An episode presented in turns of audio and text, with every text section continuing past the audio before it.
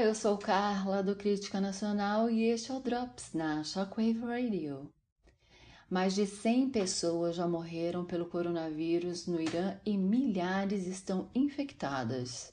O coronavírus já causou a morte de 124 pessoas no Irã, segundo dados divulgados nesta sexta-feira, dia 6.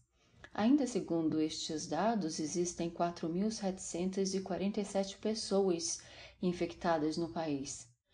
Como medida para combater o surto, o regime iraniano decidiu soltar temporariamente um total de 54 mil presos que foram submetidos a exames e testes.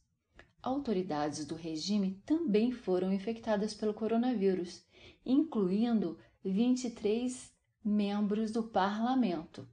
A vice-presidente de Assuntos para a Mulher, Massoud Ebkar, e o vice-ministro da Saúde, Aljar Hareshi. Para ajudar a controlar a epidemia, a OMS enviou ao Irã uma missão especializada e 8 toneladas de medicamentos, além de 100 mil kits de diagnóstico para o vírus e 15 mil roupas de proteção para os profissionais de saúde que cuidam dos infectados.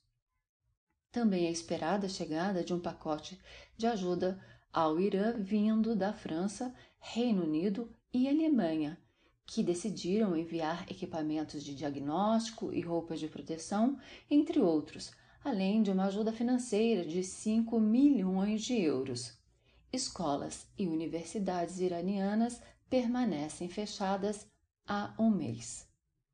E fiquem ligados para mais notícias, acesse criticanacional.com.br e a qualquer momento voltamos com mais um Drops para vocês.